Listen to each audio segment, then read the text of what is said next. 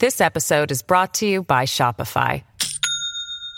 Do you have a point of sale system you can trust, or is it a real POS? You need Shopify for retail. From accepting payments to managing inventory, Shopify POS has everything you need to sell in person. Go to shopify.com slash system, all lowercase, to take your retail business to the next level today. That's shopify.com slash system. De lunes a viernes, desde las 7 a.m. Este, por Radio Libre 790 AM. Esto es Radio Libre 790 AM. WAXYAM, cubriendo Miami, Fort Lauderdale y Palm Beach. Comienza tu día informado junto a Nelson Rubio y Gaby Peroso, quienes están listos para iniciar Buenos Días Americano, la revista informativa de Americano por Radio Libre 790 AM. Comenzamos. 7 en punto de la mañana, una vez más. Comenzamos con mucha energía. Buenos días, americano. Recordándoles que nos pueden sintonizar a través de la AM790. Si usted se encuentra desde Los Cayos hasta Palm Beach, en el condado de Miami-Dade, en el condado de Broward, puede justamente escuchar nuestra programación las 24 horas del día dedicada a usted, a la información que realmente le interesa. También lo puede hacer en su teléfono justamente descargando, así como usted tiene el Netflix, a través de Apple, de Roku, de Amazon Fire. Allí puede ver la programación de Americano Media y si no, a través de nuestra aplicación móvil. Buenos días nuevamente, Nelson. ¿Cómo estás? Muy buenos días. Acá amanecimos con frito. Me gusta eso, Está porque divino, parecía que sí, estábamos sí. en aire acondicionado cuando uno salió. Pero bueno, 64 grados Fahrenheit, la temperatura actual acá en Miami. El saludo, por supuesto, a todos los amigos que en toda la nación americana a esta hora están. Hay otros que tienen mucho menos temperatura que nosotros, pero igual. Cuando uno amanece con el calor por dentro y la sangre nuestra latina, los hispanos hacen que la gente sea optimista, salga a trabajar, esté dispuesto. Miren, Bendiciones para todos, a todos los amigos que nos sintonizan igualmente a través de Radio Libre 790M. Un abrazo temprano en la mañana a nombre de Gaby Peroso, este servidor Nelson Rubí, y por supuesto todo el equipo de producción, técnicos, ingenieros, toda la gente que hace posible este programa. Gracias por la sintonía. Que si pueden llamar desde ya, 305-4, lo debo decir, 482-6715, 305-482-6715. Y Gaby, te propongo para comenzar, presentemos un resumen de algunas de las informaciones titulares que estamos trabajando a esta hora acá en Americano Media y Radio Libre 790 AM. Encuesta realizada por AP revela dudas sobre la fidelidad en el sistema electoral y democrático norteamericano. Apenas la mitad de los consultados confía en un conteo fiable. 9% piensa que la democracia está funcionando extremadamente bien o muy bien, mientras que el 52% dice que no está funcionando de forma correcta. Republicanos aclaran que no darán un cheque en blanco a Ucrania si ganan las elecciones en noviembre. Kevin McCarthy, jefe de la Cámara de Representantes, explicó que ante una posible recesión no es posible extender la ayuda económica al país agredido por Rusia. El gobernador de Florida, Ron DeSantis, habló sobre el número de votantes registrados en su estado. Reconoció el cambio en la preferencia electoral de muchos votantes y hasta presentó algunas cifras. Escuchemos lo que dijo el gobernador. Esto es lo que sucedió. Cuando me eligieron como gobernador en noviembre del 2018, los demócratas tenían aproximadamente 300.000 votantes registrados más que los republicanos en el estado de Florida. Y antes de que me convirtiera en gobernador, nunca en la historia de Florida habíamos tenido más republicanos que demócratas registrados. Bueno, los libros están cerrados para las elecciones de noviembre, por lo que el límite para registrarse ya pasó y puedo informar que ahora tenemos registrados 300.000 republicanos más que los demócratas. El FBI enfrenta una crisis de credibilidad por el caso del ataque al Capitolio. Según un ex directivo de la Policía Federal, el desconcierto de cuánta información manejaba este organismo previo al 6 de enero la ha puesto entredicho ante la colectividad. El gobernador de Texas lanza nueva campaña para combatir la crisis de fentanilo en el estado. Tras sostener reuniones con los cuerpos de seguridad de la entidad y el Departamento de Seguridad Pública de Texas, Greg Abbott lanzó un plan One Pill Kills para alertar sobre lo letal que es esta droga. Asimismo, explicó que el riesgo es aún mayor debido a que las organizaciones criminales hacen pasar esta droga como medicamentos o incluso golosinas.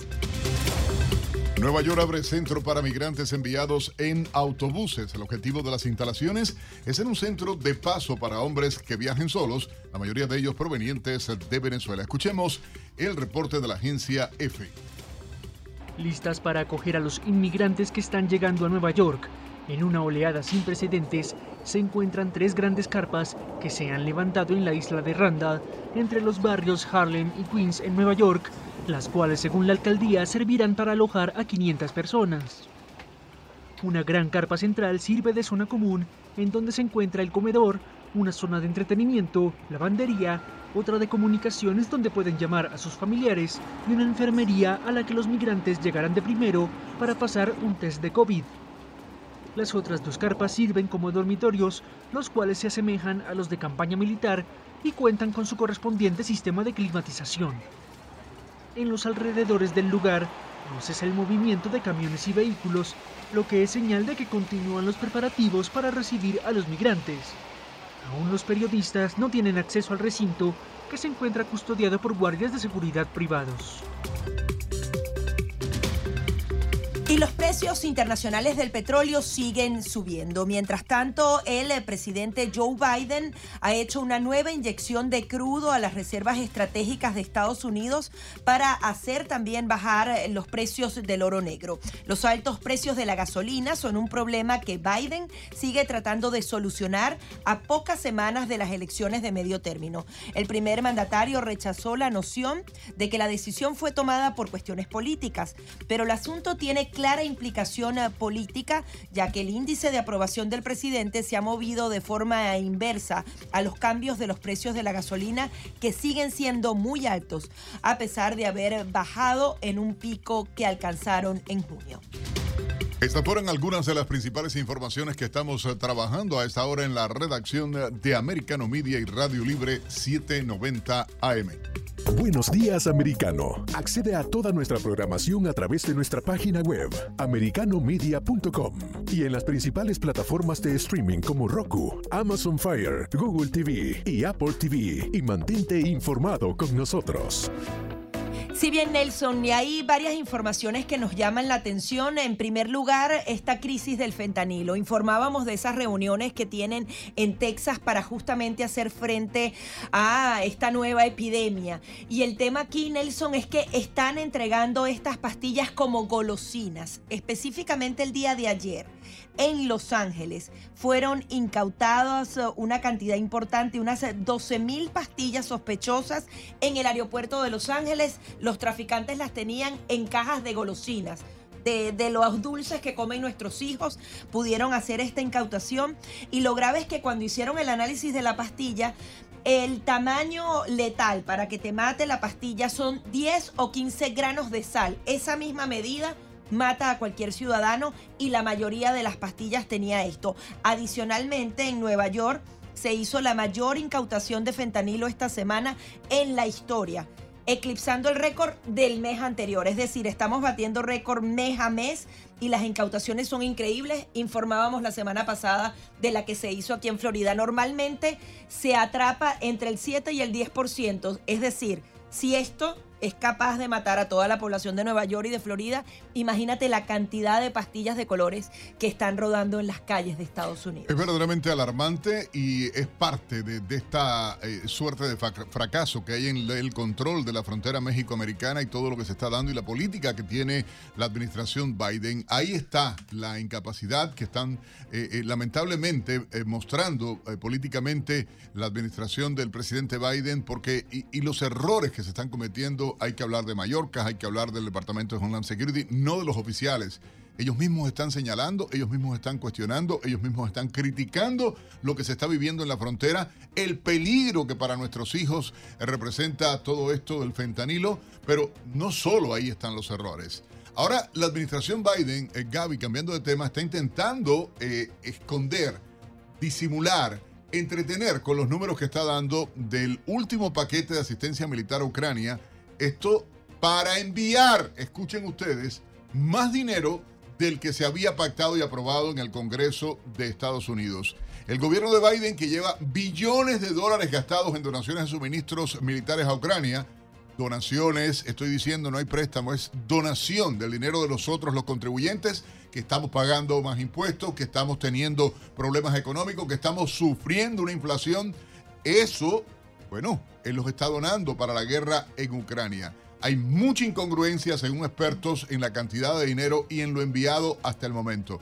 Por cierto, el secretario de Estado Anthony Blinken dijo que el envío del eh, último paquete de equipamiento militar con destino a Ucrania como parte de la guerra a proxy que Estados Unidos está eh, eh, llevando a cabo contra Rusia. Bueno, ese paquete, para que tengan ustedes idea, contenía 625 millones de dólares. Ahora, la realidad es que es superior a esa cantidad de dinero la que se ha recibido porque cuando se suma los elementos que se fueron dando, y les explico a ustedes, el valor de los carros, el valor de los lanzacohetes, el valor de baterías de artillería, el valor. Bueno, la realidad es que se supera la, la cantidad de dinero que dice el informe y, y, y, lo que se llega es a 750 millones de dólares. Hay una información que vamos a tratar más adelante que tú la tienes y quiero que la adelante, porque aquí no solo va esto, es la confianza y la opinión que tienen detectives, sheriff, Aquí tengo una, una encuesta justamente que habla, tú hablas de esos recursos que van a Ucrania. Bueno, el 90% de las alguaciles de Estados Unidos dice que ya el gobierno federal debe hacer una inversión importante para brindar seguridad a esa frontera, porque justamente hay que hacerlo. E incluso la mayoría de los alguaciles de Estados Unidos dicen, eh, se declaran trompistas y quieren reforzar esa frontera.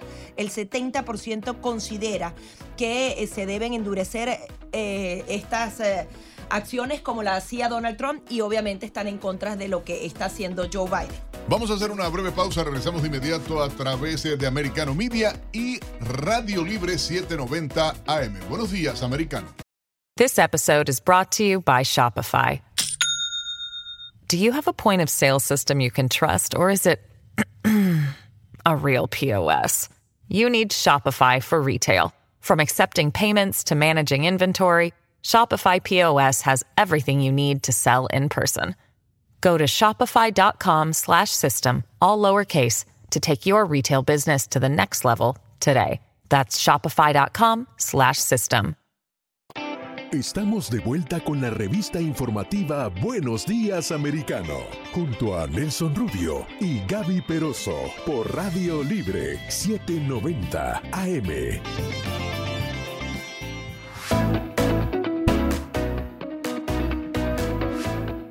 7, 15 minutos en la mañana, la temperatura actual en Miami 64 grados Fahrenheit, lo que es igual 17 grados centígrados. Los buenos días a toda la nación americana a través de Americano Media y por supuesto usted puede participar, opinar, acompañarnos a través de la línea telefónica en el 305-482-6715, 305-482-6715. Oiga, si el mapa político va cambiando, realmente hay una información que acaba de salir después de hacerse importantes encuestas y tienen que ver con que la mayoría de los centroamericanos y los cubanos están liderando entre los latinos en cuanto a la intención para votar el próximo 8 de noviembre. Y hay que decirlo eh, que además se está dando eh, y, y, dejando en este caso estos dos grupos, los centroamericanos y los cubanos, a los mexicanos y puertorriqueños que sí se decantan por el Partido Demócrata. Los, eh, em, los, eh, y hay que hablarlo, ha aumentado el número de mexicanos y puertorriqueños que están votando por el Partido Republicano. Sin embargo, las cifras eh, em, de ellos que apoyan a los demócratas son superiores. Sin embargo, entre la comunidad centroamericana y los cubanos, aumenta el voto o la preferencia por el Partido Republicano. Vamos a conversar con un invitado muy especial a esta hora y nos da mucho gusto saludar al señor Santiago Ávila, quien es vicepresidente de la Asamblea Nacional Hispana Republicana. Santiago, muy buenos días. Gracias por estar con nosotros a través de Americano Media y Radio Libre 790 AM. Buenos días, Nelson. ¿Cómo está?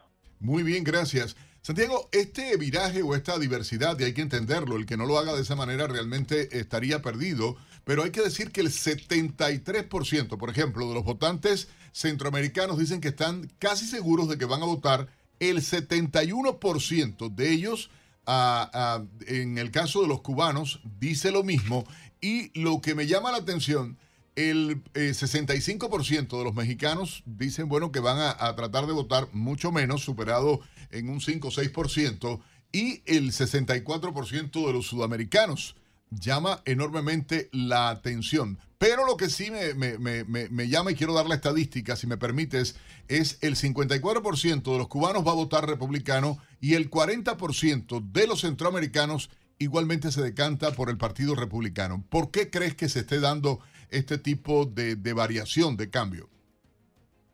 Bueno, yo creo que, es bien obvio, ¿verdad? Debajo del presidente Trump, eh, la economía estaba en una situación totalmente diferente. Estamos viendo que ahora debajo del presidente Joe Biden, que es demócrata, la inflación está por el cielo, se puede decir. La gasolina está a más de 3 dólares. Comprar un galón de leche está bien alto, un paquete de huevos está bien alto eh, a veces no se puede conseguir ni fórmula eh, para los bebés. Entonces, para muchas personas de Centroamérica eh, o, muchos cubanos le dan, le, le traen recuerdos a, nuestros países, ¿verdad? De donde venimos y eso nos asusta. Y, yo creo que estamos comparando ya y lo, lo hemos, estamos viviendo la diferencia entre las pólizas republicanas y demócratas. Y yo creo que ya los hispanos se están despertando y están diciendo, creo que necesitamos de volver a, a las raíces conservadoras que tenemos nosotros como hispanos. ¿Por qué todavía comunidades, por ejemplo, como el caso de los mexicanos o los eh, eh, boricuas, los puertorriqueños, ah, sienten preferencia por el partido? Ah, y en el caso concreto, por ejemplo, aquí en Florida me llama la atención muchísimo, ha crecido la población uh, boricua que, que, ha emigrado desde Nueva York o desde otros estados gobernados por demócratas donde ha sido caótica la situación y los ha obligado a tener que ir, irse por los altos impuestos, por los problemas de seguridad. Sin embargo, llegan aquí para cambiar y siguen eh, votando por ese partido que les desgració la vida o los hizo cambiarse de lugar. Sabe, eh, yo este fin de semana aprendí algo que no sabía de la, del pueblo de Puerto Rico, ¿verdad? Eh, ellos, eh, aunque no son un estado, eh, son territorio de los Estados Unidos, pero son, son el único territorio a donde en sí no existe el Partido Republicano y Demócrata, existen no sé cuántas variaciones de partidos políticos. Entonces, muchos de ellos cuando vienen aquí, a, específicamente a, la Florida, por ejemplo, cuando tuvo el caso del huracán María, estaban el Partido Demócrata registrando las personas y le decían, regístrate como demócrata porque nosotros eh, somos un país de democracia, ¿verdad? Aunque sabemos que eso no es el caso, que somos un país, eh, somos una república, eh, y entonces tienen esa confusión.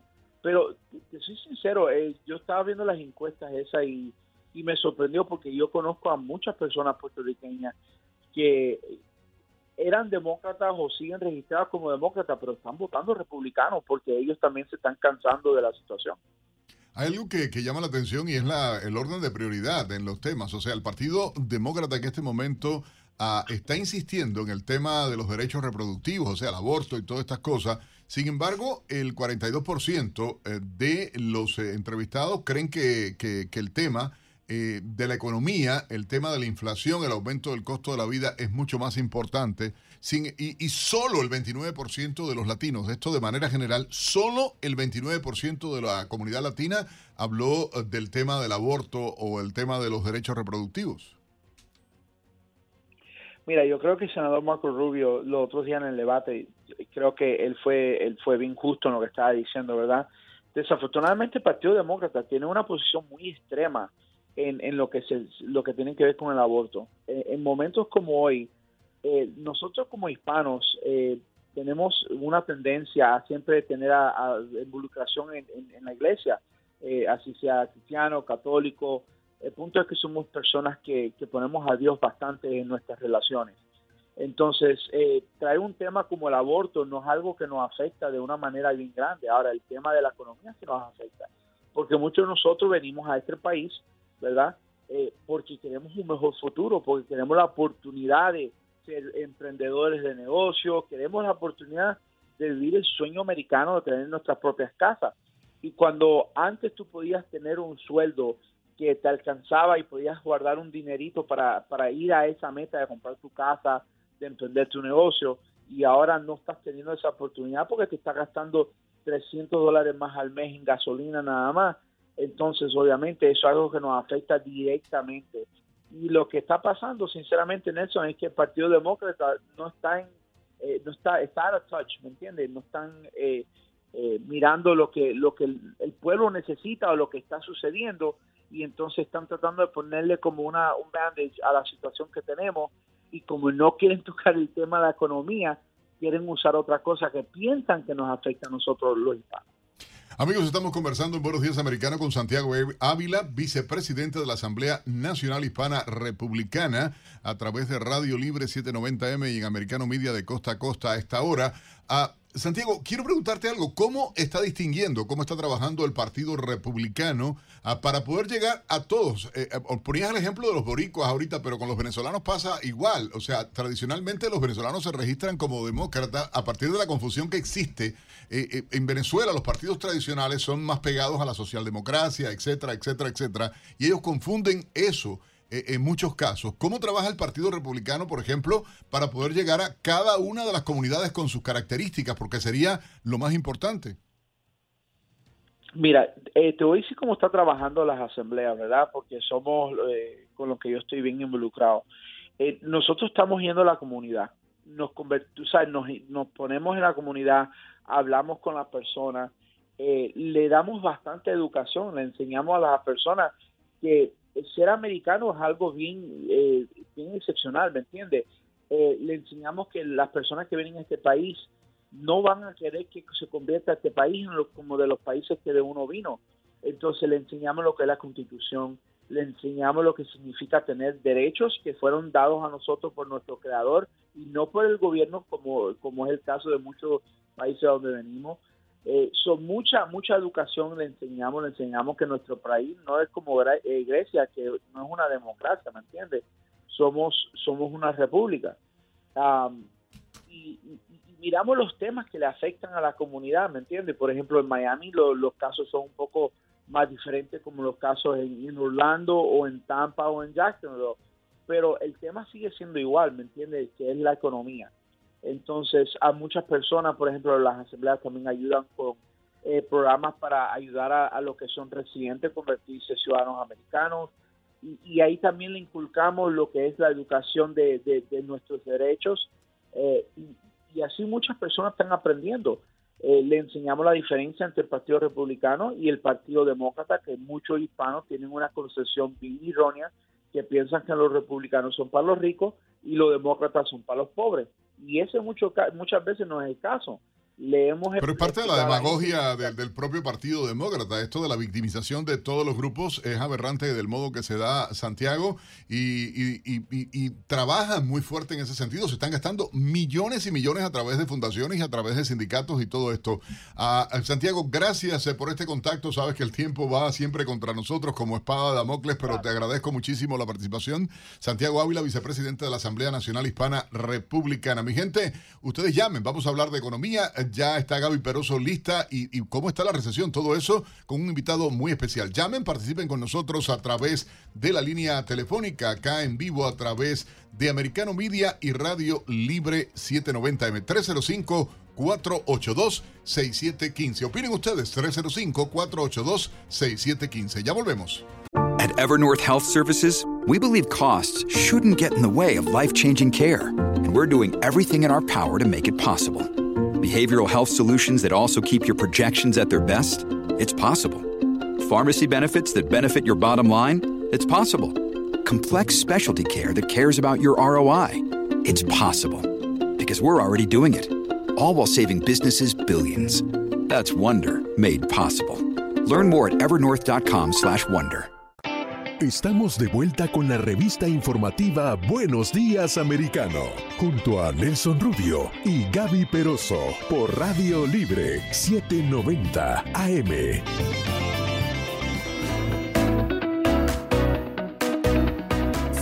30 minutos de la mañana continuamos aquí con más de Buenos Días Americano, como siempre invitándolos a que bajen nuestra aplicación en su celular, colocan Americano Media y fácilmente pueden descargarla para tener eh, esta información las 24 horas del día. También sintonizarnos a través de las 790 AM si usted se encuentra en el sur de Florida.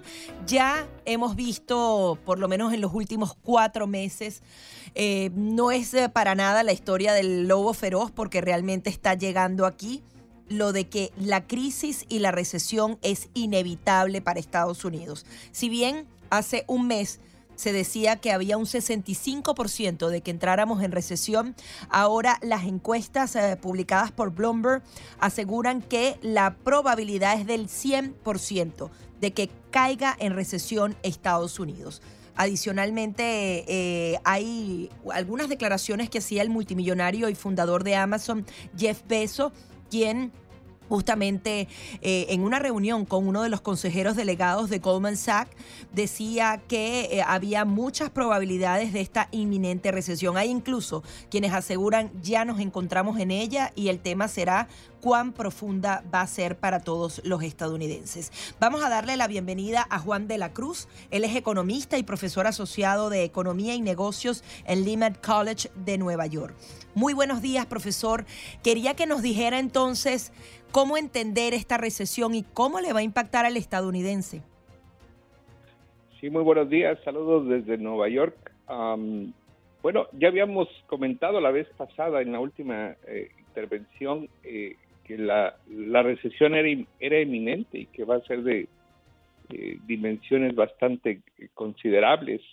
Eh, estos aumentos en las tasas de interés y, bueno, los últimos datos del, del, mercado de las, de las casas, del housing market, eh, indica que eh, la economía ya estamos ah, en, recesión. ¿Qué tan grande va a ser? Bueno, esperemos que los datos del, tercer trimestre de la economía sean, no tan malos, pero eh, considerando todos los la información que hemos tenido en los últimos meses, eh, se podría decir que, esperaríamos un tercer trimestre o muy bajo o negativo. Y eso, bueno, nos daría una luz de cuál sería la, la, la dimensión de la recesión. Yo pienso que sí, eh, es muy probable, es eminente que, que la economía estadounidense entre en recesión. Y, bueno, el, tema de la estagflación, que significa recesión con inflación, es uno de los escenarios que nunca quisiéramos estar, pero es, es bastante probable. Una economía en donde los precios suben y continúan subiendo y al mismo tiempo eh, el desempleo se vuelve un problema bastante grande. Sí, a mí este justamente me preocupa ese tema de la inflación. ¿Tenía que eh, eh, comenzar a, bajar luego de, la subida de las tasas de interés o esto siempre es un proceso y no hay que esperar que sea tan rápido? Sí, bueno, eh, es, es o sea, las, los incrementos en las tasas de interés, bueno, es una señal para muchos consumidores y productores que, o sea, tienen que hacer ajustes en el gasto. Eh, una, tasa de interés alta es, es una señal de que, bueno, si yo tengo acceso a una tarjeta de crédito o un empresario tiene acceso a un crédito para expandir su producción, eh, las altas tasas de interés los van a, detener para que no hagan ese gasto. Eh, o sea, es esperado que, se, que, pase en el, en el, corto plazo. En el largo plazo, o sea, más gente decide no hacer el gasto usando crédito es, es ahí cuando eh, se, se, se, da la, la, la, ay, ¿cómo se estaba pensando en inglés? Perdón. no se eh, preocupe. sí, se da la, la, la transición desde de, el corto plazo a largo plazo que, que, se refleja en un gasto más, más corto y eso ayuda a que la inflación eh, baje. Ahora, para poder imaginárnoslo, porque mm, la mayoría no manejamos esos datos macroeconómicos y no lo entendemos, hay quienes aseguran que no va a ser una recesión parecida a la del 2008, pero sí a la de 1990. ¿En qué sectores usted cree eh, se va a sentir más esta recesión aquí en Estados Unidos? Ah, bueno, ah, generalmente, uh, bueno, es lo que comento mucho en clase, eh, la inflación generalmente eh, afecta a, los, a las pequeñas y medianas industrias. Eh, y por supuesto, los, los, sectores grandes se ven afectados. Las, las, ah, si vemos las ganancias de las corporaciones grandes como Amazon o Apple, el valor del stock ha sido afectado bastante por, por eh, esos efectos de la inflación. Han perdido bastante valor en el mercado de valores. Es decir, pierde eh, valor, están bajando las ventas específicamente. Sí, bueno, eh, si, si vemos, o sea, por ejemplo, el, el, valor de, de, las ah, empresas que se negocian en Nasdaq han perdido valores casi del 24, del 25%. Por ejemplo, si usted compró una, una, una acción de Apple y le costó 100 dólares, ahora el valor es 75 uh, dólares. Ha, perdido casi 25% del valor. Eso se ha reflejado mucho en los balance sheets de las uh, compañías. Están siendo afectadas. De hecho, ha, he estado siguiendo muchas de las noticias eh, y muchas de las uh, compañías grandes están eh, eh, firing, eh, ¿cómo se, eh, despidiendo personas. eso se está dando a través de las grandes compañías ahora.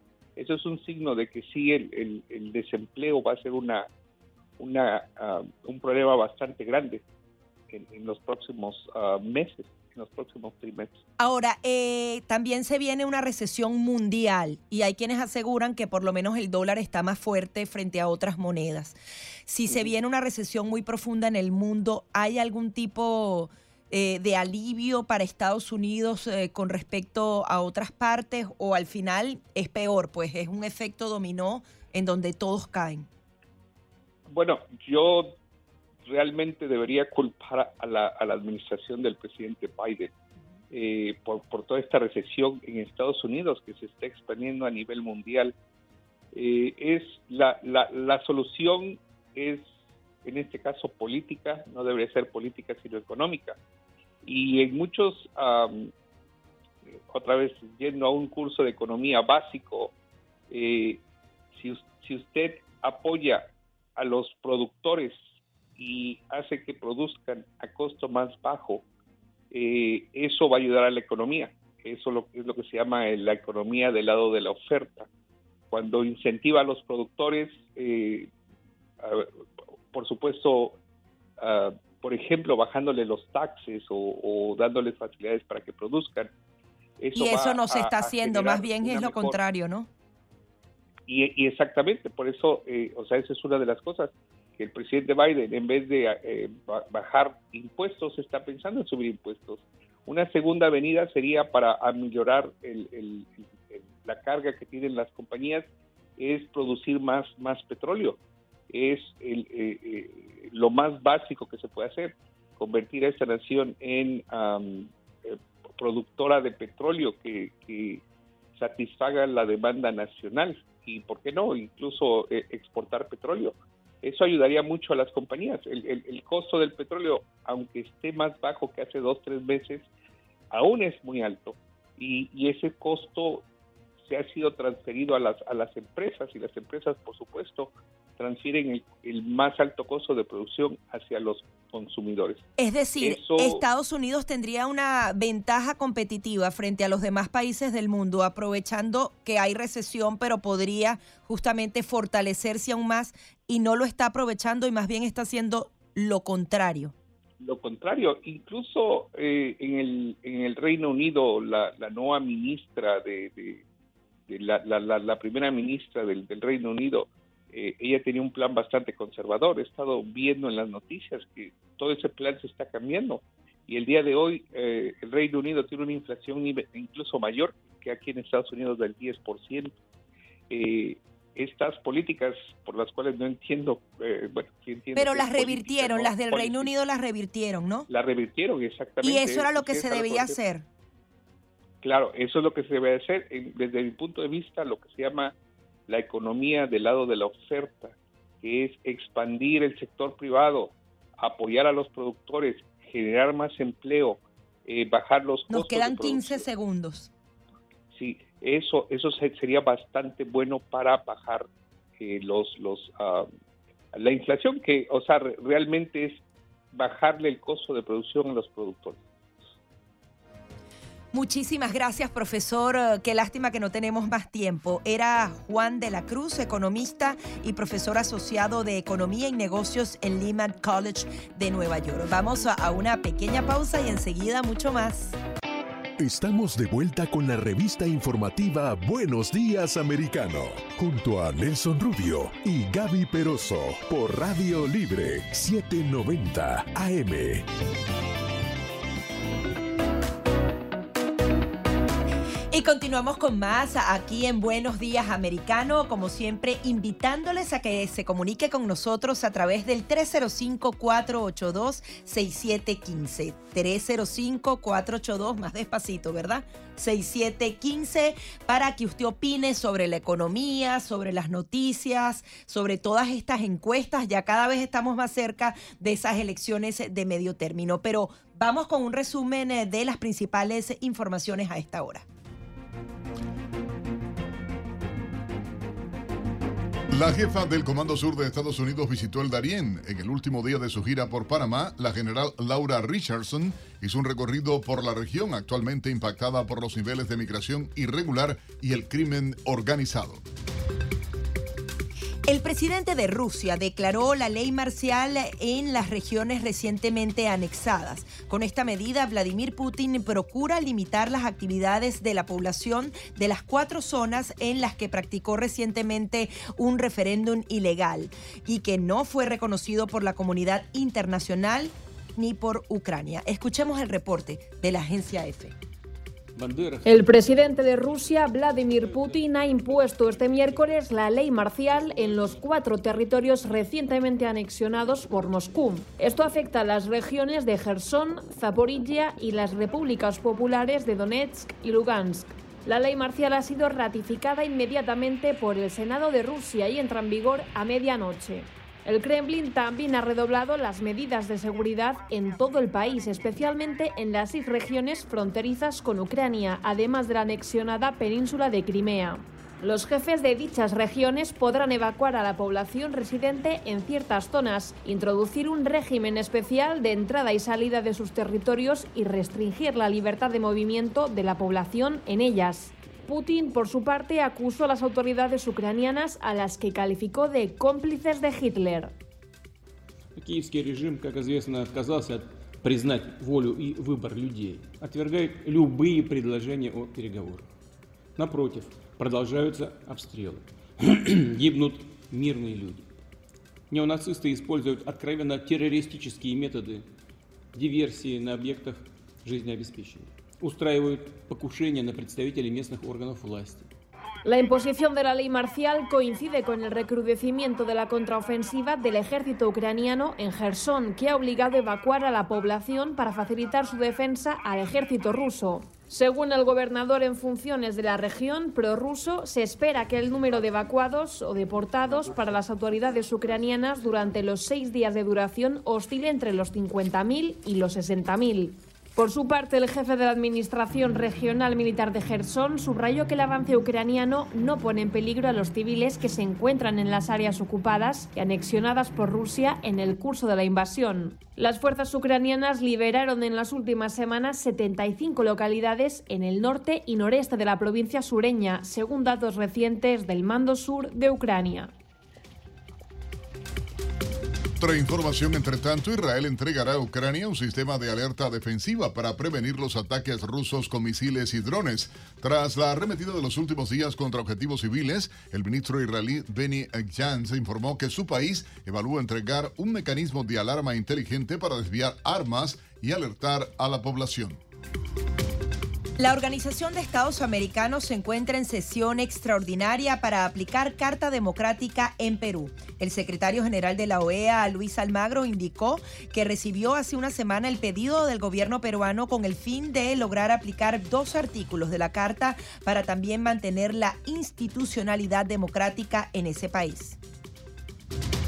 Aumentan los casos de la bacteria come carne en Florida tras el paso del huracán Ian. El Departamento de Salud advirtió de un crecimiento inusual de la bacteria de Vibrio vilnificius o Filnicus en el condado de Lee, uno de los más afectados por el paso del huracán debido a las inundaciones y estancamiento de las aguas. Y ahora Diego López nos pone al día con los deportes. Adelante. Les saluda Diego López con el placer de siempre para repasar lo más destacado de la actividad deportiva hasta esta hora. El Real Madrid no para de ganar y está hecho una verdadera máquina. Esta vez la víctima fue el Elche por la jornada 10 de la Liga Española. El conjunto merengue se quedó con la victoria gracias a los tantos de Federico Valverde a los 11 minutos. No para de hacer goles el mediocampista uruguayo. Amplió la ventaja Karim Benzema al 75 y cerró la victoria Marco Asensio a uno del final. Los dirigidos por Carlo Ancelotti son líderes con 28 puntos, producto de nueve victorias y un empate.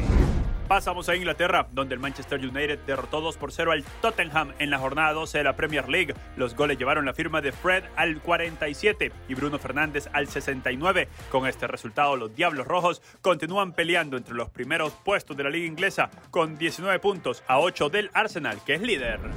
En otros temas, tras confirmarse la lesión de N'Golo Kanté que lo dejó fuera del Mundial, el mediocampista se sometió a una cirugía en los isquiotibiales, así lo afirmó su club el Chelsea. El técnico de la selección francesa Didier Deschamps tendrá que tomar decisiones porque su otro volante de referencia, Paul Pogba, también está en duda después de someterse a una cirugía de rodilla el mes pasado. Pero repasemos otros nombres que se suman a la lista de lesionados que se pierden el Mundial. Hablamos de Diogo Jota de Portugal, Giorgino Wijnaldum de Países Bajos y Rhys James de Inglaterra. Estos cuatro ya están confirmados, pero hay otros que todavía tienen una pequeña ilusión, una pequeña esperanza de llegar en condiciones para afrontar el máximo evento futbolístico. Por ejemplo, en la selección argentina está Paulo Dybala, Juan Foyt y Juan Muso. Son los casos que están en el radar. En la pentacampeona del mundo, Richarlison aún es duda, aunque se espera que pueda llegar. En Uruguay, Ronald Araujo y Diego Godín continúan entre algodones. Y en México, el sonado caso de Raúl Jiménez.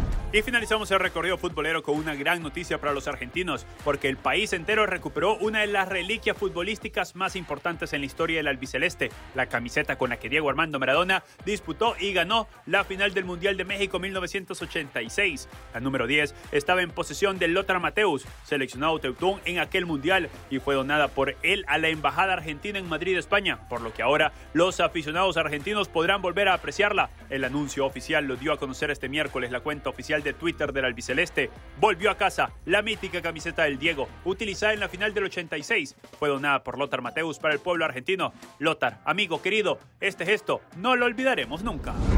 Pasamos a información de la NFL, donde Tom Brady negó que tuviera una mala relación con sus compañeros y aseguró que, si los regañó el domingo pasado durante la derrota ante los Steelers, fue para motivarlos.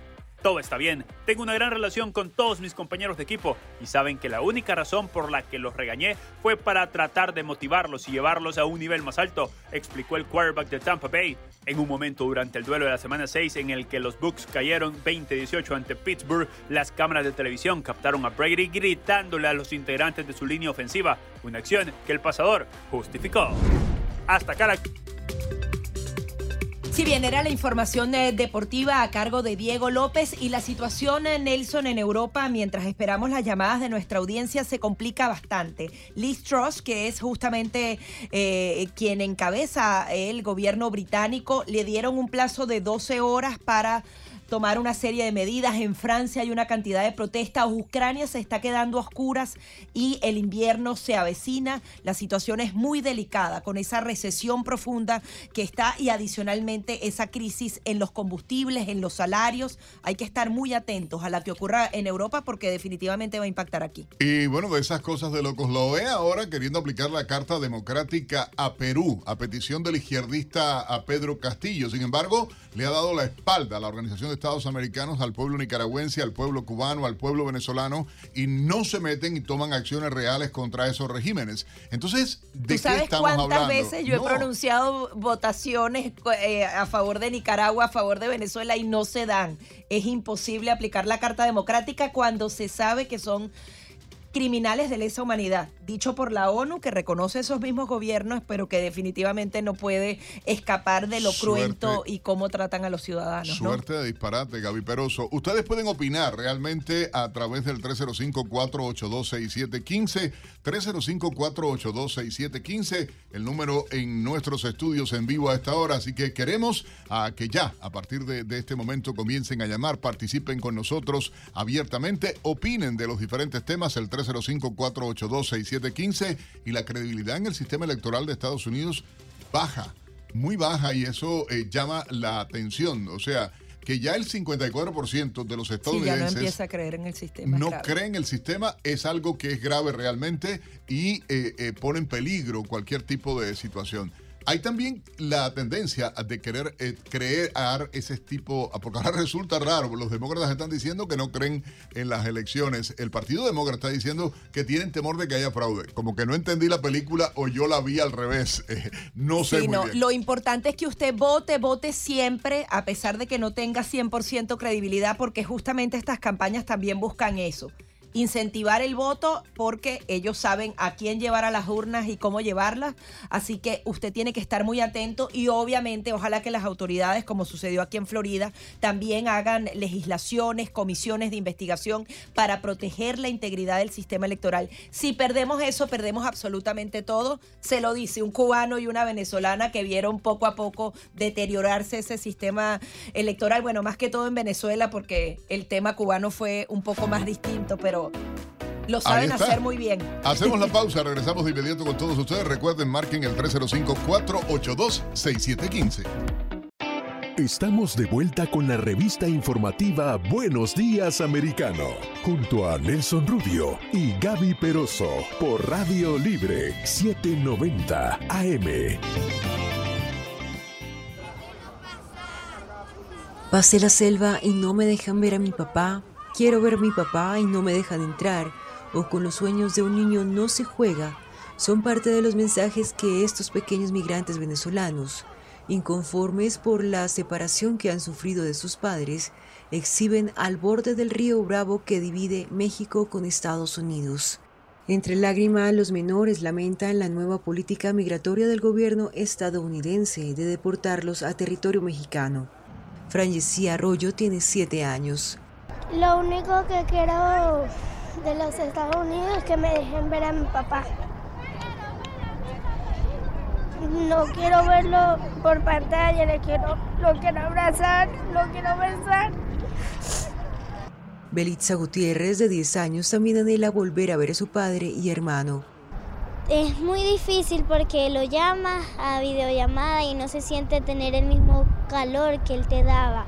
El abrazo de cada mañana, tu beso, tu, tu amor, tu cariño.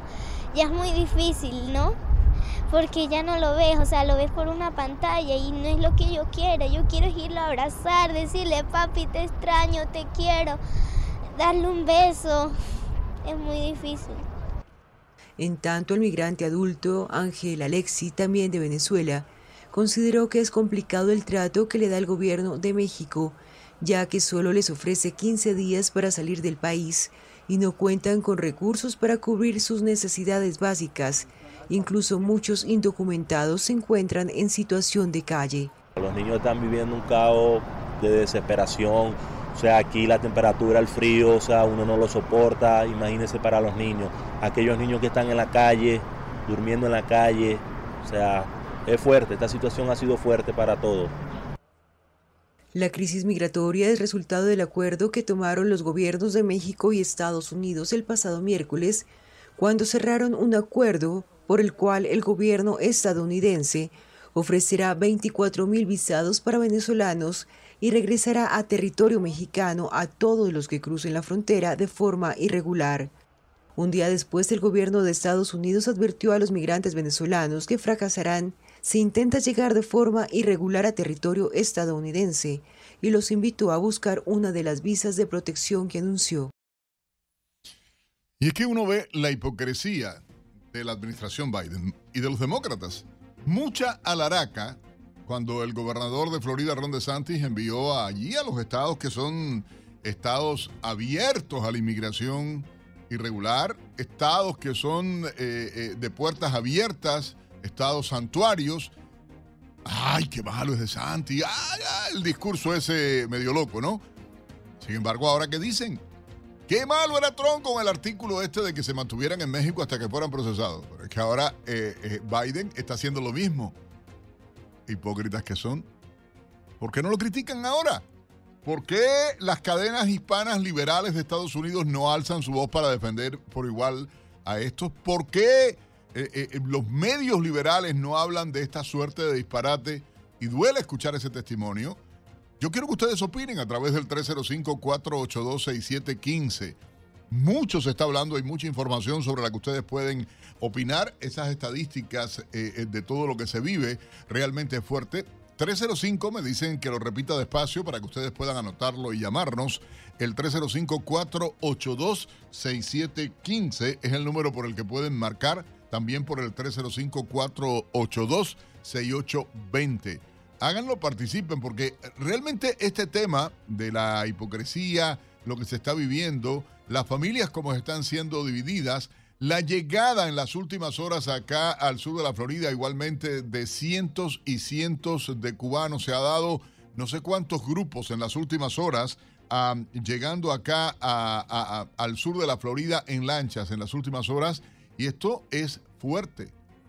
Es fuerte lo que se está viviendo y es e, e increíble la forma en que se está dando. Oye, por cierto, las eh, compañías aéreas United Airlines y Delta aplazaron la, reanudación de sus vuelos a Cuba.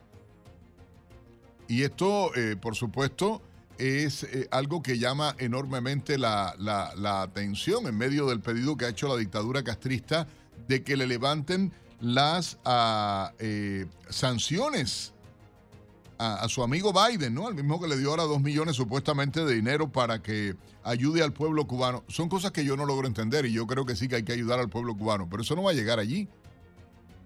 No va a llegar. Vamos con la opinión de nuestra gente a través de la línea telefónica, el 305. Sí, señor, está lista la llamada ya por el 482-6715. Está usted en el aire. Buenos días. Buenos días, Nelson, Kale y Gaby. Qué alegría volver a escuchar a través de la radio tu voz fuerte. Bueno, gracias, señora. Nelson. ¿Aló? Sí, le escuchamos, adelante. Nelson, eh, quería hablarte, eh, decirte algo que se me ha estado ocurriendo en estos últimos días. Es cierto que la mayoría de la población no tiene confianza en las elecciones. Yo no sé hasta qué punto sería mm, prudente o lógico si cada ciudadano toma una foto de su boleta antes de depositarla. Eso se me ha ocurrido, pienso hacerlo, yo creo que ese papel es mío, que yo tengo el derecho de hacerlo. lo que no puede publicarla porque sería ilegal, ¿entiende? O sea, eh, eh, el que usted lo publique sería ilegal, eh, creo yo. Voy a buscar un experto, pero me, me, da la impresión. Pero sí la puede tener usted, claro que usted puede tenerla, la foto de su boleta electoral. Por eso yo no la publicaría. Sencillamente, en caso de que fuera necesario, se le mandaría al que necesitara demostrar lo que ha pasado, porque las elecciones no, no se pueden hacer auditoría, pero si el que la necesita cuenta, en vez de 5, 50, porque hay 50, eso podría ser. Te agradecería si tú investigas, por favor. ¿Cómo no? Lo voy a hacer, lo voy a hacer. Voy a pedir eh, eh, eh, que el Departamento de Elecciones, a uno de los voceros, le voy a pedir a nuestra producción, trate de hacerlo y poder, eh, eh, eh, imagínese usted, hacerla y dar la información. Ah, oye, por cierto, que esta hipocresía de que si el bloqueo y los demócratas con Cuba, que si es criminal y todavía amarrachos en este pueblo igual que están en eso, y me refiero al sur de la Florida, saben nuestros amigos de Americano Media a nivel nacional que hay una alta población cubana y bueno, hay elementos que dicen que el, el bloqueo a Cuba, que el embargo a Cuba, cosa que no existe. Cuba, para que escuchen ustedes una información que acaba de publicarse, importó más de 182 mil toneladas de pollo de Estados Unidos en los primeros ocho meses del 2022. suerte de disparate. Y quiero regresar al tema que estaba abordando por la hipocresía que se está viviendo realmente y, y el dolor que me causa los testimonios que está escuchando uno de cómo se sienten los venezolanos traicionados eh, por la administración Biden y esto de la separación de la gente. Hay una, un testimonio y tengo en línea telefónica al señor Jairo Palacio para hablarnos de lo que ha vivido, de la, información que tiene. Unos abuelos que fueron deportados a México, dos menores de edad que, que viajaban. Bueno, vamos a oír la historia para que ustedes se percaten de la connotación humana que tiene esto. Jairo. Buenos días. Gracias por estar con nosotros. Buenos días. Jairo, cuéntanos eh, de este testimonio, cómo fue el caso, cómo lo ha vivido la familia. Este, mi nombre es Jorge Ramírez. Perdón, Jorge. Jorge Ramírez de Venezuela. Ya, lo tenía mal escrito acá en el, en el guion.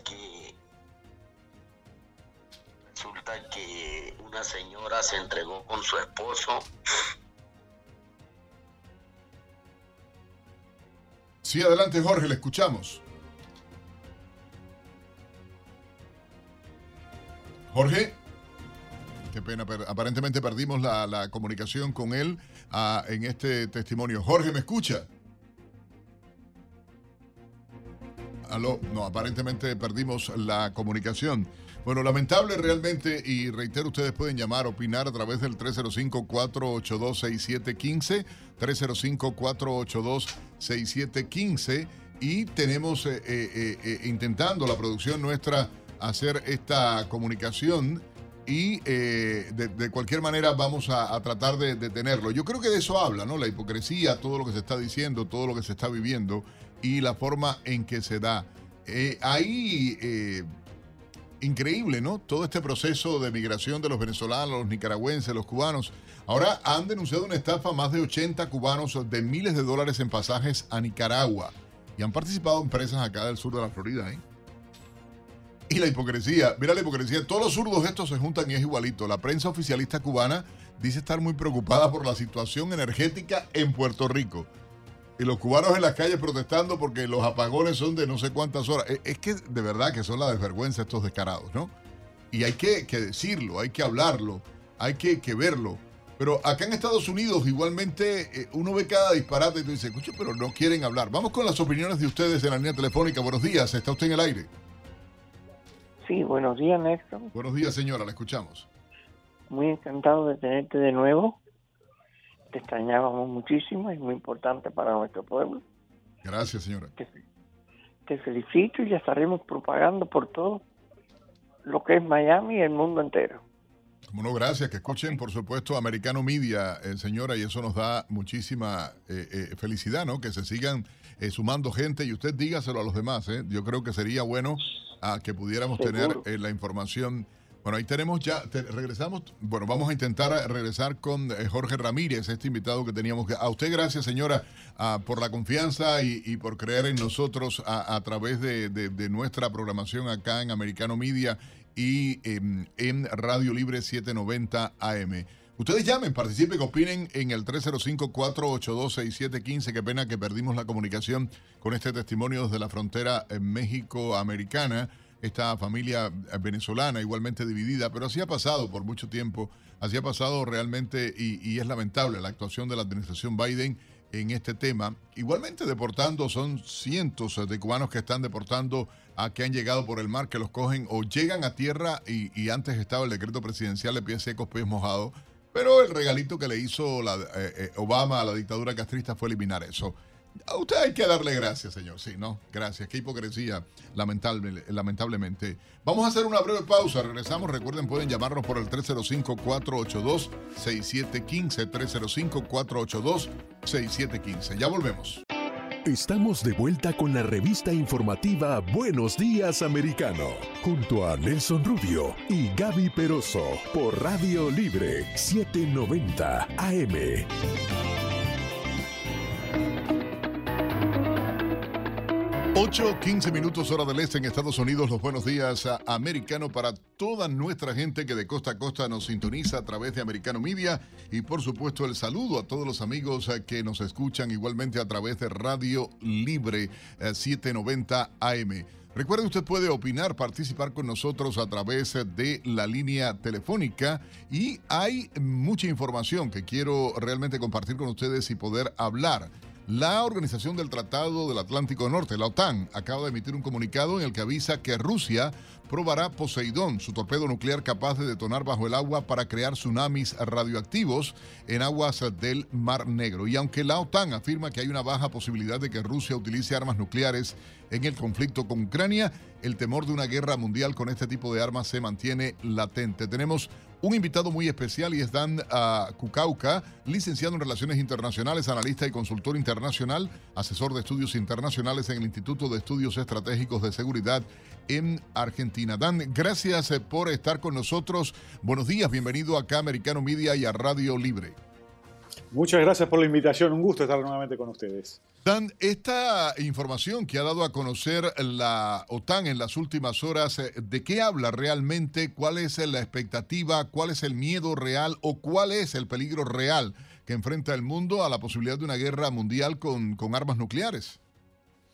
Bueno, eh, está muy claro que Putin está permanentemente y últimamente eh, con más énfasis amenazando con guerra nuclear no solo a Ucrania usando las llamadas armas nucleares tácticas, entre comillas, que no sé si son tan tácticas o estratégicas, pero eh, sino también a toda la OTAN desde el día uno de la invasión a Ucrania. Eh, y en esa amenaza de guerra nuclear estratégica, eh, la OTAN y los servicios de inteligencia de Occidente están permanentemente viendo, permanentemente viendo cuánto es de simplemente para para eh, generar un impacto psicológico, un impacto preventivo y, lograr que no se involucre más la OTAN en la guerra con Ucrania, y cuánto es de real. Tanto, amenazó tantas veces Putin que justamente en la última fuerte amenaza a Occidente eh, con la guerra nuclear, dijo explícitamente, esta vez hablo en serio. Dijo, no es un bluff, lo tuvo que aclarar porque eh, lo viene diciendo en forma reiterada, pero sabiendo que es una gran potencia nuclear, junto con Estados Unidos, eh, las dos grandes potencias nucleares, no se lo puede tomar a la ligera. En cuanto a lo que acabas de mencionar, se detectó, porque frente a todos estos bluffs y amenazas este, tan, tan eh, histriónicas de, por parte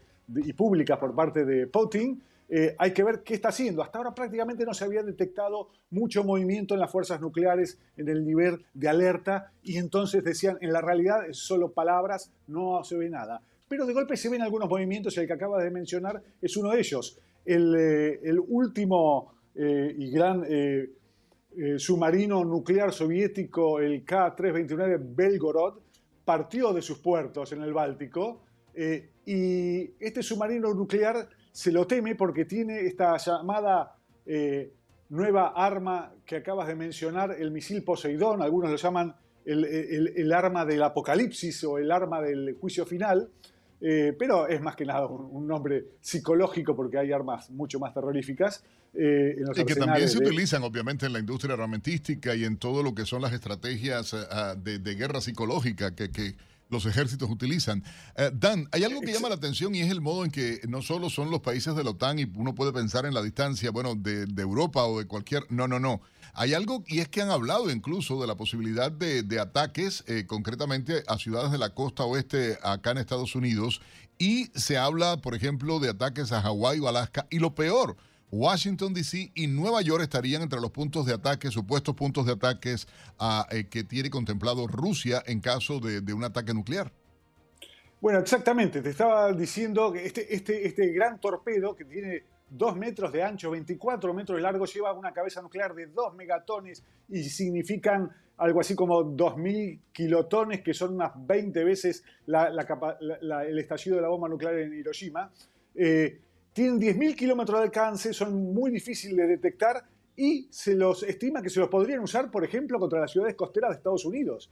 este submarino nuclear Belgorod que partió está sobre el Ártico y si dispara algo de eso, podría llegar a, Dios no lo quiera, pero a Manhattan o a Washington. Inclusive se habla de, que podría tener un efecto de hacerlo estallar en las costas de Nueva York y entonces generar un tsunami radiactivo. algo terrorífico, eh, pero son cuestiones que se manejan en los niveles, eh, en los niveles técnicos de las, de las armadas. pero por otro lado, no para minimizarlo, es el mismo efecto que tienen los misiles nucleares intercontinentales, que hace años que, son una amenaza permanente eh, en Estados Unidos, pero no olvidarse viceversa también, porque existe lo que se llama el equilibrio del terror. Y el equilibrio del terror significa la destrucción mutua asegurada. Y si Rusia hace algo de eso, por supuesto es básicamente un movimiento suicida, porque Estados Unidos y la OTAN tienen quizás como mínimo paridad nuclear y muy probablemente tengan hasta superioridad nuclear por lo que se está viendo de las calidades tecnológicas de ambas partes en este momento. Así que sí, y los pronósticos son un arma nuclear en el sur de, Manhattan, causaría aproximadamente, se hizo un estudio muy, muy, muy exhaustivo con eh, simulaciones de computación, habría que ver exactamente los megatones, pero estamos hablando de 700.000 muertos y un millón de heridos, son cosas impensables. Sin hablar del impacto, obviamente, que tendría eso eh, eh, no solo en la población, en las estructuras, en el medio ambiente, y es aberrante. Ah, Dan, hay, algo que llama la atención y esa es la situación interna, más allá del propio conflicto con Ucrania y lo que se deriva de él, la situación interna política que está enfrentando Vladimir Putin, la cantidad ah, de mm, ex eh, altos oficiales, la cantidad del propio círculo financiero más poderoso de Rusia, ah, de personas que han sido aniquiladas, vamos a decirlo de esta manera, una ley marcial eh, impuesta en las últimas horas y prácticamente la desaparición. Eh, hay titular que dice Moscú se queda sin hombres. Eh, los rusos se están escondiendo de las autoridades eh, tras la movilización masiva decretada por Vladimir Putin, pero hay algo real. Ya hay impacto en la economía internamente en Rusia por este éxodo que, que, que, que, comenzó desde el día 1 en el que se estaba tratando de obligar a las personas a movilizarse para ir a combatir en Ucrania, yéndose a cualquier parte del mundo, ciertamente los rusos. Exactamente, eh, y ese, ese éxodo eh, se da justamente en las clases más acomodadas, la gente profesional, la que tiene posibilidades de ir más al exterior. Se numera exactamente en 1.300.000 desde el día 1 de la invasión, allá por, por febrero, y los últimos días vieron casi un cuarto de millón de rusos tratar de escapar, no tratar, escapando fuera de las fronteras de Rusia para eh, evadir la conscripción militar. Eh, esto tiene un fuerte impacto, tanto que los estudios económicos están aumentando el nivel de recesión y de, impacto de la guerra en la economía de Rusia, que hasta ahora eran que este año iba a caer su Producto Bruto un 5%, y lo han aumentado al 10% en este momento el impacto de la guerra en, Rusia, y esto que estamos diciendo es una parte fundamental. Por supuesto, el impacto es mucho más grande, ni que hablar del, del, tema de que han sufrido más bajas que, eh, eh, que, por ejemplo, en Afganistán, muchas más bajas, y para que tengan una idea de las bajas que han sufrido los, rusos, que se calculan cercanas a los 80 o 90 mil eh, soldados, son superiores a las que sufrió Estados Unidos en Vietnam, ya. solo que eso tardó varios años. acá en estos meses tienen ese nivel de bajas y están no solo teniendo bajas humanas, sino están perdiendo tanto material militar que se están recostando sobre todo en importaciones de, material desde Irán, con los famosos drones iraníes que están atacando las ciudades eh, de Ucrania, y por eso la amenaza nuclear. Se cree que como le está haciendo tan mal en el frente de batalla, de hecho están sufriendo ofensivas y perdiendo terreno. Se habla que está en peligro la ciudad de Kherson, nada menos, y ya perdieron 3.000 kilómetros cuadrados en la zona de Kharkiv. Se, se, cree que podría ser un recurso desesperado de Rusia de utilizar armas nucleares. Pero esta utilización es realmente un arma de doble filo. Eh, si son armas nucleares tácticas, por supuesto, podrían volverse en contra y tiene un costo político gigante. Y volviendo al, origen de, lo que me decías sobre el disenso interno, eh, por supuesto, eh, la ley marcial que se decretó en los, territorios conquistados en, Ucrania, no se dice, pero es similar a, un nuevo decreto en el mismo momento que, se decretó para todo el interior de Rusia para poder eh, eliminar cualquier disenso político tan, eh, tan claro que está ocurriendo. y con fuerza que se está dando, además el mutismo. Hay algo, tuve la posibilidad de conversar eh, con alguien dentro de Rusia, Dan, y, me, eh, me, explicaba, bueno, el, el, silencio que quieren imponer realmente desde las autoridades y desde las autoridades de, de incluso de censura a política. Quiero agradecer a Dan Kukauka, licenciado en Relaciones Internacionales, analista y consultor internacional, a, por participar con nosotros en Buenos Días Americano a esta hora. 8.26 minutos en la mañana. Hacemos una breve pausa y ya volvemos.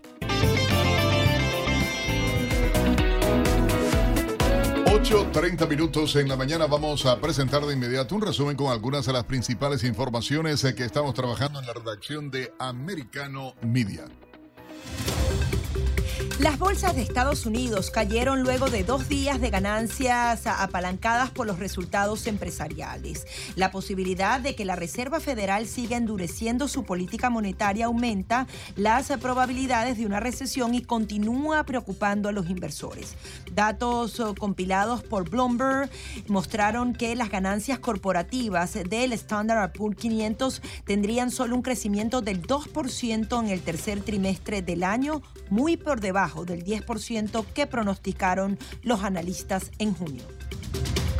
El Servicio de Rentas Internas modificará cuánto cobrará de impuestos el próximo año por el alza de los precios. Esto puede llegar a ser una buena noticia para muchos a los que su sueldo no ha aumentado en 2022 porque podrían pasar a un tramo impositivo inferior y pagar menos impuestos. El IRS no es la única entidad del gobierno federal en reconocer el impacto que la inflación está teniendo en el bolsillo de los estadounidenses. La semana pasada, la Administración de Seguridad Social anunció el mayor aumento para beneficiarios de una renta fija que se haya dado en 40 años. Los residentes de la isla de Sanibel cruzaron el miércoles la carretera elevada por primera vez desde que el huracán Ian dañó la única vía terrestre de acceso a este popular destino en la costa del Golfo.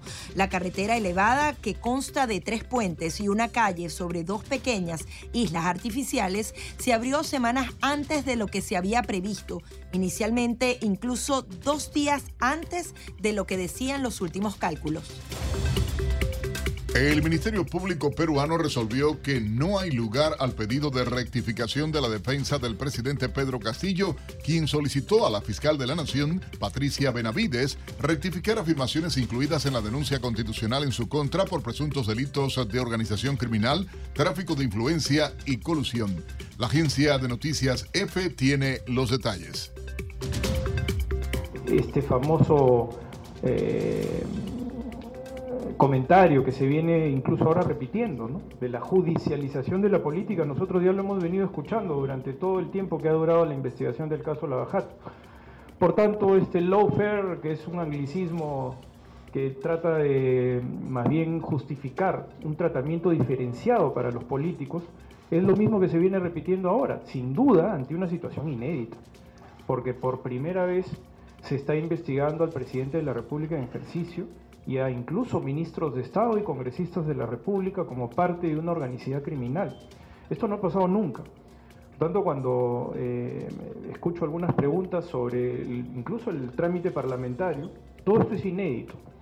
Es seguramente altamente opinable y existen argumentaciones que desde la perspectiva del Ministerio Público están orientadas a la averiguación de la verdad y a la proscripción de la impunidad.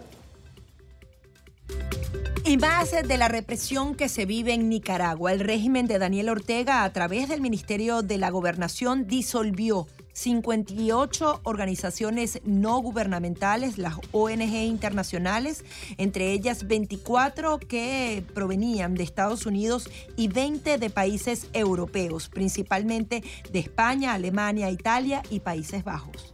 Amigos, ahora escuchemos la información tecnológica en la voz de nuestro colega Pablo Quiroga. Hola, ¿qué tal? Soy Pablo Quiroga con la noticia tecnológica del día. Meta causa gran polémica en la India.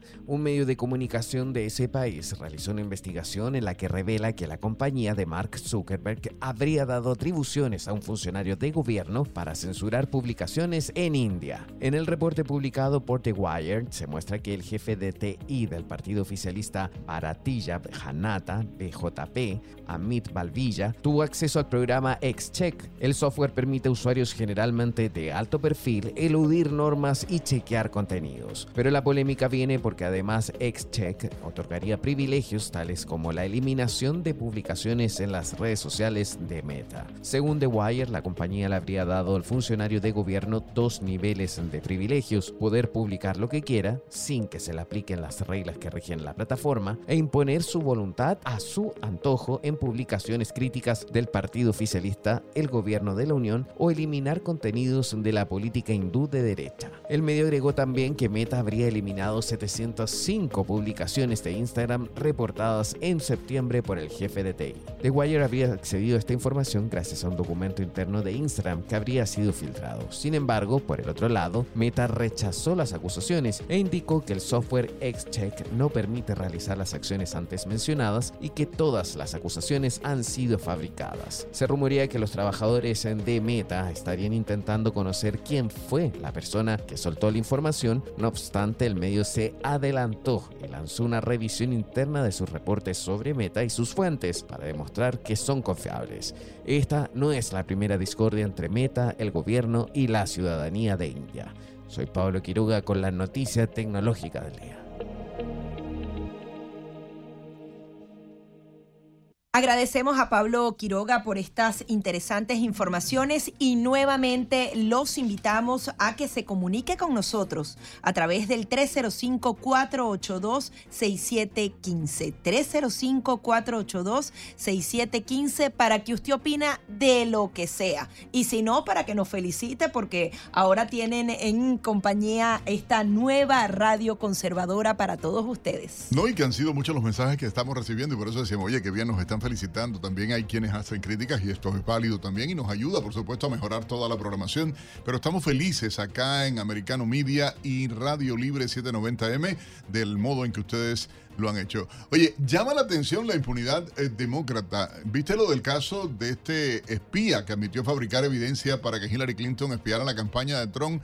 Ah, es una cosa increíble eh, lo que se está viviendo, la forma en que hay y el modo que, que está ocurriendo todo. Ustedes pueden llamar, pueden opinar, hay mucha opinión eh, de la gente con todo lo que se está viviendo en el país. Pueden hacerlo a través del 305-482-6715, 305-482-6715. 6715 para que participen ah, con nosotros. Ahí tenemos una llamada. Muy buenos días, ¿cómo está? Buenos días. ¿Podría hablar con Nelson, por favor? ¿Cómo no? Aquí está a, a mi lado. A ver, señora, le escuchamos. Adelante. Nelson, muy buenos días y felicidades. Gracias. Mira, estoy llamando porque quiero que se sepa esto, que todo el que está oyendo lo oiga. Yo tengo un sobrino que llegó hace como cuatro meses por la frontera. No le han dado papeles, no le han dado nada, pero ya le mandaron un mensaje que reclame su, su boleta de, de votación y que vote por, por correo. Ese es todo el relajo que tienen con la frontera para hacer eh, la trampa que están. Uh, Pero ¿cómo se comunicaron con, con él? él? ¿Nos puede sí. dar más detalles? Por el teléfono, por el teléfono. Imagínate qué locura, ¿no?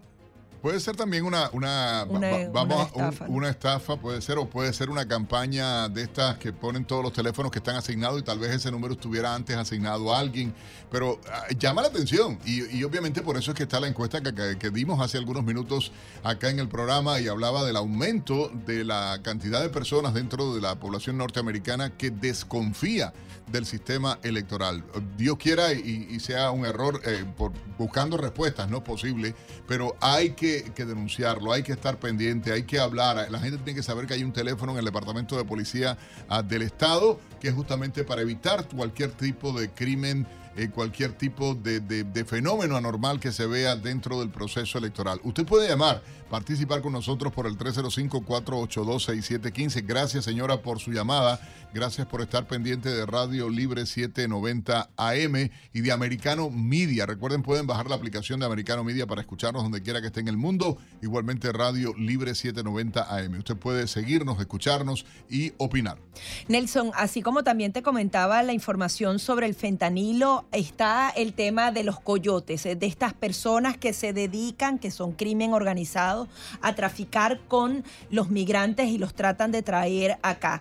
Es increíble cómo los venezolanos reciben casi que paquetes turísticos para venir acá. Recuerden que ahora las puertas a los venezolanos están completamente cerradas, pero veíamos una información que publicaba Infobae, Infobae que hablaba de los coyoteros, pero de Ecuador están publicitando las rutas para llegar ilegalmente a Estados Unidos a través de TikTok y pueden cobrar entre 5 mil y 20 mil dólares a cada uno de esos migrantes.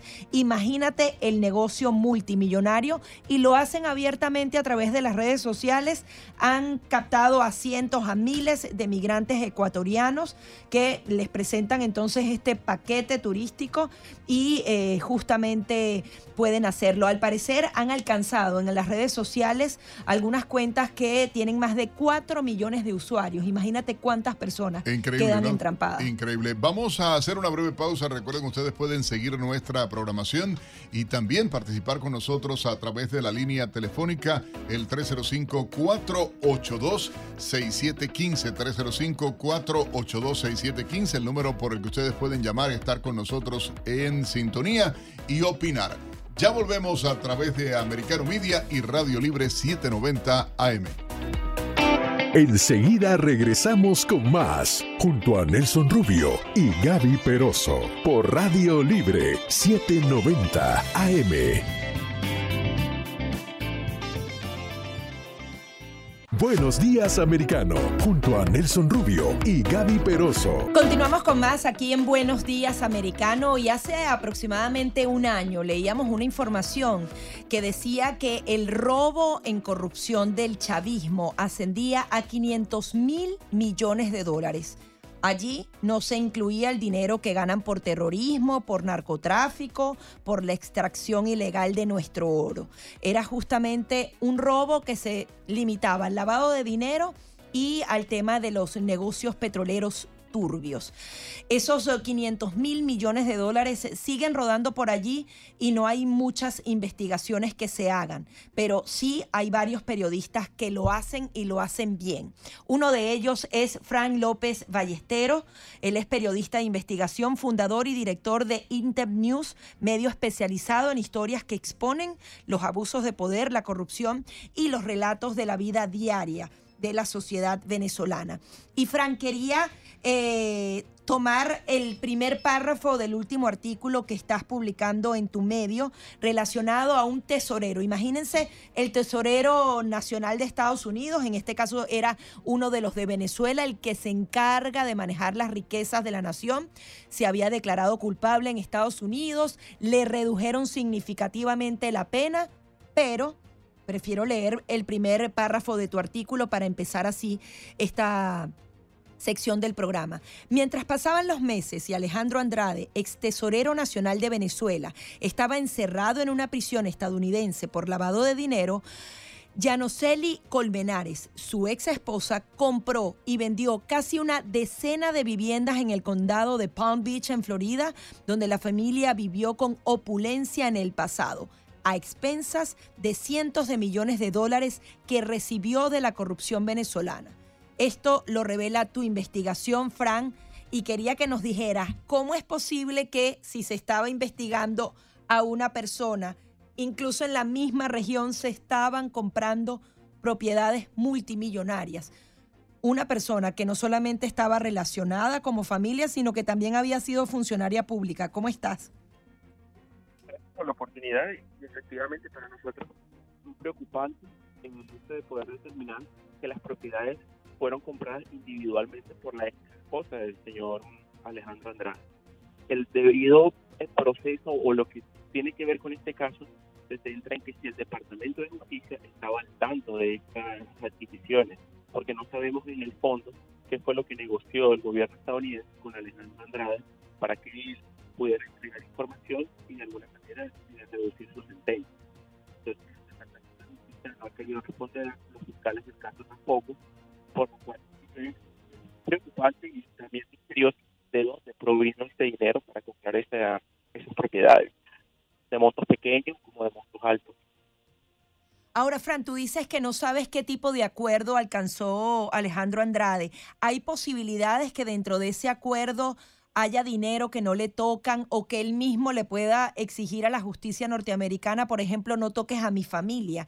¿Eso, eso forma parte de la justicia estadounidense? Sí, eso efectivamente puede ser parte de un acuerdo de negociación entre las dos partes, entre el acusado y la y el, el, gobierno, en el que él, por ejemplo, promete mantener a la familia en el país y no expulsarlo o mantenerlo acá cuando él se libere, de, salga de libertad y eh, otorgarle un asilo. Pero en cuanto a lo que tiene que ver con la entrega de propiedades, nosotros accedimos hace un año a, a través de la Ley de Libertad de Información a una lista de propiedades, dineros, cuentas que se le fueron decomisadas a Andrade. El señor Andrade, el gobierno estadounidense hace que él se declare culpable por mil millones de dólares, un billón de dólares se han encontrado solo los 300 millones y faltan 700 millones. El Departamento de Justicia sigue buscando ese dinero. La cuestión está aquí con la señora Colmenares, es que hay una empresa en particular que incluso llegó a recibir dinero de los sobornos, que nunca fue sancionada por el gobierno ni fue desarticulada. Es la que utiliza la señora Colmenares para comprar propiedades. El problema está en que de dónde salen estos fondos y tú en teoría estabas casado con una persona acusada de lavado de dinero y que en teoría, valga la redundancia, no tenía eh, capital para adquirir una propiedad, ni dos, tres, cuatro, cinco propiedades en cuatro o cinco meses. Todos sabemos lo costoso que es adquirir una propiedad y los, las documentaciones, los beneficios que necesitas, los permisos, incluso el Social Security, porque hay una verificación, entonces es algo que llama la atención. Claro, y además tú hablas de esta lista a la que tuviste acceso, las autoridades norteamericanas eh, forman parte de esa lista, la obtuviste por otro lado, porque cómo entender que no se estaban investigando. Al final es igual dinero ilícito, más allá de que haya algún tipo de pacto con la justicia, es lavado de dinero. Para nosotros es, es, em, es clave poder haber realizado, poder mm, revisar cada uno de los documentos. Entonces, el archivo, el expediente tiene muchísimos eh, documentos, lo que hicimos fue seleccionarlos y revisar cada una de las empresas en las cuales Andrade había recibido dinero acá en Estados Unidos.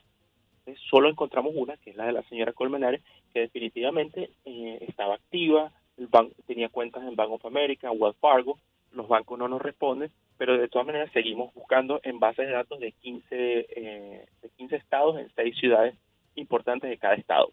Pero sin, por lo menos acá en Florida solamente encontramos que ella tenía acá. No había en Nueva York, no había en California, no había en Delaware, en lo poco que es público de Delaware, no había en, y Washington, varios estados clave y en ciudades principales. Pero resulta que sí, que aquí en Wellington eh, la señora tiene una propiedad, incluso una que había sido comprada con dinero de, no digamos legal, después fue vendida hace eh, un año y medio por un millón y medio de dólares. Eh, claro, eh, ella ahora pone a la venta dos propiedades con las cuales ella puede ganar 25 mil dólares mensuales y, mantener tranquilamente a su familia. Es una, cantidad considerable, aunque no se compara con la magnitud de la fortuna que manejaban los Andrade acá en Florida. ahora, una opulencia grandísima. Si tú hablas de 700 mil dólares que están extraviados, no identificados. No, 700 millones son 700 millones de dólares. 700 millones. De... 700 billones, 700 millones de dólares. 700 mil millones, no. No, no. 700 millones de un billón. Exactamente. Y, y cómo, o sea, ese dinero tiene que ser identificado por las autoridades, como se... Hoy al parecer hemos perdido la comunicación. Estamos conversando con Fran López Ballesteros, él es periodista de investigación, fundador y director de Intem News un medio especializado en historias que exponen justamente los abusos de poder. Y hablábamos del caso del ex tesorero Alejandro Andrade, que justamente hacía vida aquí en Florida. Frank, eh, justamente hablábamos de, esa cantidad exorbitante de dinero. Las autoridades eh, estadounidenses tienen que identificar ese dinero porque se trataría de dinero perteneciente al lavado de dinero que está dentro de su sistema. O ya, al cerrar el caso de Alejandro Andrade, esa investigación queda descartada. No, no, no. los fiscales, eh, tanto así que hace un mes enviaron una carta a la señora Colmenares, a su compañía, en la que informaban que una propiedad que se había comprado en 2014 iba a ser decomisada porque había sido adquirida con dinero del lavado de dinero, o sea, con dinero de la de corrupción. y el proceso continúa. Y en los documentos públicos del caso dice que efectivamente ellos van a continuar eh, trabajando por recuperar ese dinero. La pregunta ya es también un, misterio, o sea, ¿dónde está la otra parte del dinero? Hay que recordar que acá eh, hace unos días llegó otra ex tesorera de Venezuela que fue acusada por corrupción en Estados Unidos, Claudia Díaz, y su esposo también fue extraditado, por lo cual todo parte de una cadena de descubrir dónde estaba ese dinero. Se sabe si la señora Díaz eh, tiene conocimiento de esto, no sabemos si el señor quién se repartió los otros millones, o sea, pudo haber sido los conspiradores que trabajaron con el señor Andrade. Es un botín bastante grande y le puedo decir que es uno de los más grandes eh, lavados que se ha ocurrido aquí en el sur de la Florida o en Florida por lo menos en los últimos 20 o 30 años. Ahora, ¿tú has podido establecer algún tipo de nexo entre el ex tesorero y esta mujer que está detenida actualmente en Estados Unidos y qué posibilidades ciertas haya que sí se haya una, se haya una justicia mayor? Porque ella también capaz y puede recibir unos mesecitos de prisión y ya, y al final el dinero se queda rodando por allí y... Habría que ver cómo es el proceso de negociación entre la Fiscalía y la señora Díaz porque Andrade se declara culpable en secreto y la negociación tarda un año y el, un año al año siguiente es liberado. Aquí estamos hablando de dos personas, tanto la señora Díaz como su esposo pertenecían al mismo clan. Habrá que ver qué negocia ella, qué entrega ella, cómo se logra eh, beneficiar el Departamento de Justicia o los fiscales de lo que ella informa. ¿Y crees que ella sí se va a declarar culpable? eh, puede, si, si ella logra, eh, si la fiscalía tiene todos los elementos para poder culparla a ella, jurídicamente le eh, resulta más sencillo que ella se declare culpable que ir a un juicio, porque es mucho más largo, puede ser mucho más comprometedor y puede obtener menos beneficios. Frank, nos quedan 30 segundos. Esto no tendría ninguna relación con el caso de Alex Saab. Son esquemas de corrupción completamente distintos distintos y tiene que ver uno con una etapa de la corrupción venezolana como con una etapa que vino después con el gobierno de Nicolás Maduro. Digamos que esto es una herencia del chavismo y el caso del señor Saak es parte del chavismo con una continuación de Maduro. Muchísimas gracias. Fran López de Ballesteros, periodista de investigación. Nelson, se nos agotó el tiempo, se nos fue volando. Así es, se terminó esta jornada informativa en Buenos Días Americano. Una invitación a mañana, 6 en punto de la mañana. Los espero a través de Radio Libre 790M. 6 en punto de la mañana. Usted ríe lo que nos conviene. Y gracias a todos por la sintonía en esta mañana. Sigan con Paola, ahora mismo Paola Cerna y Americano Noticias. Chau.